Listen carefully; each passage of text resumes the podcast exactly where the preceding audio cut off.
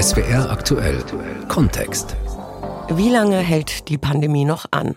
Wie mit der Angst um die eigene Gesundheit und die von Familie und Freunden umgehen? Wie umgehen mit der sozialen Isolation, dem Alleinsein und der Einsamkeit, den ökonomischen Sorgen der unsicheren Zukunft? Die psychischen Langzeitfolgen, die die Pandemie mit sich bringt, sind noch unklar. Klar ist aber, dass das Risiko für Belastungsstörungen, Angsterkrankungen, Depressionen und Suchtverhalten zunimmt. Die Seele in Isolation. Wie wirkt sich Corona auf unsere Psyche aus? Wir reden darüber in SWR aktuell Kontext. Am Mikrofon ist Stefanie Jakob. Die Corona-Pandemie zeigt uns, wie schnell sich vieles ändern kann. Veränderter Alltag, verändertes Leben. Und nicht jeder kommt damit zurecht. Ich spreche mit Andreas Meyer-Lindenberg. Er ist Direktor des Zentralinstituts für seelische Gesundheit in Mannheim. Herr Professor Meyer-Lindenberg, Menschen, die bereits unter einer psychischen Erkrankung leiden, aber auch ältere, Alleinstehende, Alleinerziehende und Menschen, die kaum soziale Netzwerke haben, sind die besonders betroffen, wenn es um die psychische Gesundheit geht? Mit einer Ausnahme ist das richtig. Also vielleicht fangen wir mit der Ausnahme mal an. Ja. Äh, wir haben anders als wir es erwartet haben gefunden, dass die Älteren eigentlich besonders widerstandsfähig gegenüber der Pandemie sind und dass es die junge Bevölkerung ist, die besonders betroffen ist. Ja, wir hatten tatsächlich auch erwartet, ältere Menschen, die ja für die physischen Folgen der Infektion auch stärker gefährdet sind, werden besonders belastet. Aber das genaue Umgekehrte ist der Fall. Zwei Studien des Zentralinstituts und auch viele andere Untersuchungen Untersuchungen haben eigentlich alle gezeigt, dass besonders die jungen Menschen und da in vielen Studien auch wiederum besonders die jungen Frauen betroffen sind.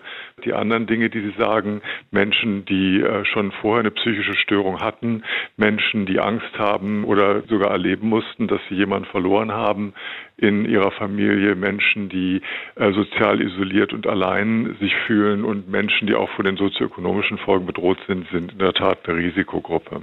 Aber tatsächlich überrascht mich das jetzt auch. Also man hört oder liest natürlich äh, sehr häufig über ältere Menschen oder alte Menschen.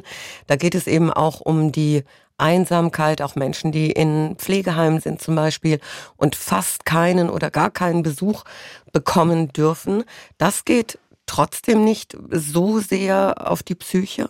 Genau. Also okay. da, äh, natürlich sind diese Dinge im Einzelfall genauso, wie Sie sie schildern. Wir müssen auch was dagegen tun. Die ganze Debatte über Einsamkeit, die ja zu Recht äh, in der sozialen Isolierung ein Kernproblem in unserer Gesellschaft, äh, gerade auch im Rahmen des demografischen Wandels erkannt hat. Diese Diskussion ist natürlich absolut richtig. Und es ist auch richtig, dass jemand, der beispielsweise erkrankt ist und im Pflegeheim nicht besucht werden kann, da im besonderen Maße belastet ist. Aber die Studien, die wir jetzt in der Bevölkerung gemacht haben, wo wir jetzt also ohne so eine Hypothese hingehen und eine Gruppe von Leuten befragen, deren Zusammensetzung der der Bevölkerung entspricht, die zeigen, dass es besonders die Jungen sind, mhm. die äh, stark betroffen sind. Und da müssen wir dann auch die Konsequenz daraus ziehen, uns um diese Gruppe besonders kümmern. Wir haben da auch, um jetzt mal eine Studie dem eigenen Institut zu erwähnen, auch relativ klar gesehen, dass das eine Beziehung hat zur sozialen Isolation und dem Gefühl, sich isoliert zu fühlen. Diejenigen, die sagten, ich äh, habe ganz wenig äh, Kontakte, viel weniger als ich will, die waren dann in über der Hälfte der Fälle tatsächlich dann stark belastet. Da gab es einen Zusammenhang. Also einmal, weil äh, weitgehend die Schule fehlt, aber weil ich eben auch nicht mehr mit meinen Freundinnen und Freunden zusammen sein kann. Genau, das würde man tatsächlich so vermuten. Äh, Schule ist natürlich auch ein wichtiges soziales Feld, gibt aber auch eine Tagesstruktur. Wie macht sich das dann aber bemerkbar? Worunter leiden dann die Kinder und die Jugendlichen? Was wir dort abfragen, ist einerseits das Gefühl des Belastetseins, stehe ich unter Stress. Dann äh, gibt es Symptome, die mit einer Depression was zu tun haben. Ist meine Stimmung gedrückt? Ist mein Antrieb schlecht? Und äh, was man auch in vielen Studien erhöht findet, sind Angsterkrankungen, äh, Grübeln, Sorgen vor der Zukunft, Sorgen könnte erkranken und Suchterkrankungen. Ja, das haben mhm. wir auch in früheren Pandemien äh, schon gesehen, dass Suchterkrankungen ansteigen in so einer Situation und dann auch höher bleiben, nachdem die akute Welle abgeklungen ist. Das Zentralinstitut hat ja eine Befragung zusammen mit Kollegen aus Nürnberg gemacht, in der ja rauskam, dass über ein Drittel der Bevölkerung deutlich mehr getrunken hat und auch deutlich mehr geraucht hat in der Pandemie als vorher. Ich möchte noch mal kurz bei den jungen Menschen bleiben. Was kann man machen? Wie kann man ihnen helfen? Also jetzt angenommen, Eltern merken eben, mein, meine Kinder oder mein Sohn oder meine Tochter ziehen sich immer weiter zurück, sind immer mehr, ja, ich sage mal, in sich gefangen. Wie kommt man da ran? Gibt eine ganze Reihe von Dingen, die man tun kann und sollte in der Pandemie. Die meisten davon eigentlich gelten nicht spezifisch, aber natürlich auch für junge Leute. Dazu gehört beispielsweise, dass man die Routinen aufrechterhält. Also auch wenn ich Homeschooling habe, auch wenn ich Homeoffice habe, sollte ich die normalen Zeiten dafür einhalten. Wir empfehlen tatsächlich auch, sich für die Schule, für die Arbeit anzuziehen, dafür mhm. äh, einen separaten Ort zu machen. Also nicht mal sich aus dem Bett direkt aufs Sofa rollen und dort seinen Laptop aufklappen diese Tagesstruktur ist wichtig. Es ist äh, wichtig zu gucken, die Bereiche, über die ich Kontrolle habe, dann auch bewusst wahrzunehmen. Ne? Also was esse ich, mit wem kommuniziere ich. Diese Aspekt der Selbstwirksamkeit ist wichtig. Denn wenn mhm. ich einer Stresssituation gegenüber bin, dann ist das viel schlimmer, wenn ich den Eindruck habe, ich bin hilflos und wenn ich solche Areale der Selbstwirksamkeit äh, zusammenfinden und dann auch erleben kann, dann ist das gut. Die sozialen Kontakte, ganz wichtiger Punkt, die aufrechtzuerhalten. Äh, dabei kann man helfen bei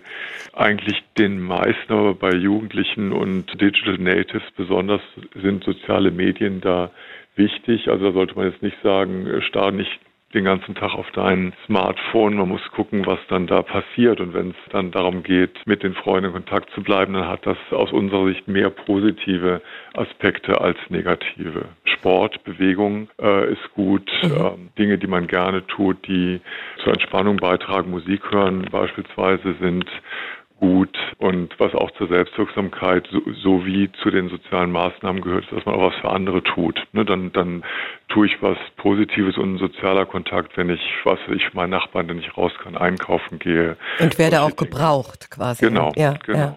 Ja. Was mir auffällt, über was auch wenig äh, geredet wird, das sind die Menschen, die an Covid-19 erkrankt waren oder erkrankt sind, teils schwer. Man steckt das ja nicht nur körperlich nicht einfach weg, sondern auch psychisch nicht. Was bedeutet das, wenn ich infiziert bin oder war für die Psyche? Ja, also die Infektion hat für jemanden, der tatsächlich akut erkrankt, zumindest ja mal zwei Effekte auf die Psyche. Das eine ist die Angst vor dieser bedrohlichen Erkrankung. Äh, das zweite ist die Tatsache, das wissen wir inzwischen, dass das Virus ja auch ins Gehirn geht ne, und dort Veränderungen erzeugt. Äh, bei denjenigen, die auf die Intensivstation müssen, in einem recht hohen Anteil der Fälle eine akute Funktionsstörung des Gehirns erzeugt, was wir Delir nennen, also was mit Bewusstseinsstörung auch Verwirrtheit einhergeht, das gibt sich wieder. Aber auch die Erfahrung der Intensivbehandlung selber führt dann in manchen Studien sogar sehr hohen Anteil der Erkrankten auch im Nachgang noch dann zu Symptomen von Depressionen, dem was wir so posttraumatische Belastungsstörungen nennen. Also Wiedererleben dieser Situation, erhöhte Zustand der, der Alarmbereitschaft, wenn man so will. Und da wissen wir noch nicht, wie schnell das wieder weggeht, müssen aber aus vorherigen solchen Infektionserkrankungswellen erwarten, dass das dauert, bis das wieder weggeht. Also Sie haben recht, psychische Folgeerkrankungen für die Akuterkrankten sind durchaus ein relevanter Punkt. Jeden Tag hören wir ja neue Zahlen, neue Zahlen über positive Tests, über Covid-19 infiziert, über Menschen, die auf Intensivstationen um ihr Leben kämpfen, über Tote. Und solche gesellschaftlichen Krisen wie eine Pandemie, die hinterlassen eben Spuren in der Psyche. Wir haben es gehört, Herr Professor Meyer-Lindenberg, je länger die Krise dauert, desto eher ist die Resilienz, also das heißt die psychischen Widerstands- und Regenerationskräfte, die lassen nach, oder? Ja gut, also sie sind natürlich endlich bei jedem. Ne? Also ja. jeder hat einen Punkt, wo es dann nicht mehr geht und wo dieser Punkt liegt, ist unterschiedlich und je äh, länger so eine Situation andauert, umso äh, stärker wird das auch gefordert, so würde ich es äh, vielleicht mal sagen. Ne? Also wir haben tatsächlich eine lange Strecke hinter uns und ich hatte ja vorhin schon mal angesprochen, wichtig für so eine Stresssituation ist diese einerseits die Frage der Selbstwirksamkeit, also kann ich da selber was dran machen und zweitens äh, die Frage der Kontrollierbarkeit, bin ich dem ausgeliefert mhm. äh, oder oder nicht. Ne? Und im Moment haben wir ja eine Situation, wo viele Leute den Eindruck haben, ich bemühe mich, aber ich sehe den Erfolg nicht, denn wir wissen ja, aber das geht in dem äh, täglichen Strom von Zahlen ja auch leicht unter, dass das einfach eine Zeit lang dauert, bis Verhaltensänderungen sich auswirken auf die Zahl der Erkrankten. Das dauert, bis die Zahl der Neuerkrankten sich auswirken auf die Zahl der Schwererkrankten und damit auch der Toten. Ja, also dieser Effekt, der ist nicht da und das äh, kann man besonders stark auch nochmal sehen, wenn man äh, im Gesundheitssektor arbeitet. Also wer in der Medizin, wer in der Pflege arbeitet, der kann in so einer Phase des exponentiellen Anwuchs auch wirklich den Eindruck haben, ich, ich habe mein Äußerstes gegeben und ich komme am Morgen rein und es ist eigentlich noch schlimmer als mhm, gestern, mhm, ne, weil, weil einfach die Zahlen so rasch ansteigen. Deswegen wissen wir auch, dass gerade die im Gesundheitswesen arbeiten eine ganz große Risikopopulation für psychische Belastung sind. Und das sehen wir sehr stark. Ja, also am allerschlimmsten ist es, und das ist in Deutschland ja Gott sei Dank noch nicht passiert, äh, in relevanten Ausmaßes, wenn man sogenannte Triage-Entscheidungen treffen müsste, also wenn man tatsächlich nicht mehr allen helfen kann. Ja, das müssen wir auf jeden Fall vermeiden, aber auch so sehen wir bei den im Gesundheitssystem Tätigen schon eine starke Belastung und haben deshalb im Zentralinstitut beispielsweise dafür auch eine spezifische Hotline äh, eingerichtet, mhm. um diesen Kollegen ein Stück weit zu helfen, was man auch kann. Aber auch tun sollte. Also, ja, aber auch in der Bevölkerung allgemein. Ja, ja. Ne, das ist jetzt eine lange anstrengende Phase. Wir sehen diese Ermüdung, wir sehen ein Stück weit diese Wahrnehmung, es tut sich nichts. Da ist auch wichtig, dass man entsprechend kommuniziert. Also ich habe dieses Gefühl der Selbstwirksamkeit mehr, wenn ich die Strategie verstanden habe und auch den Eindruck habe, das ist jetzt vernünftig, warum wir, ich sag mal was, bei über 200 Fällen pro 100.000 das machen und wenn es weniger als 50 sind, dann entsprechend Lockerungen machen. Äh, wenn man so eine Strategie einmal hat und kommuniziert, dann ist das besser, als wenn man den Eindruck hat, wir laufen den Tatsachen hinterher, weil ich dann das Gefühl habe, die Kontrolle kommt. Professor Andreas Meyer-Lindenberg, er ist Direktor des Zentralinstituts für seelische Gesundheit in Mannheim. Und das war SWR aktuell Kontext. Die Seele in Isolation. Wie wirkt sich Corona auf unsere Psyche aus? Danke fürs Zuhören, sagt Stefanie Jakob.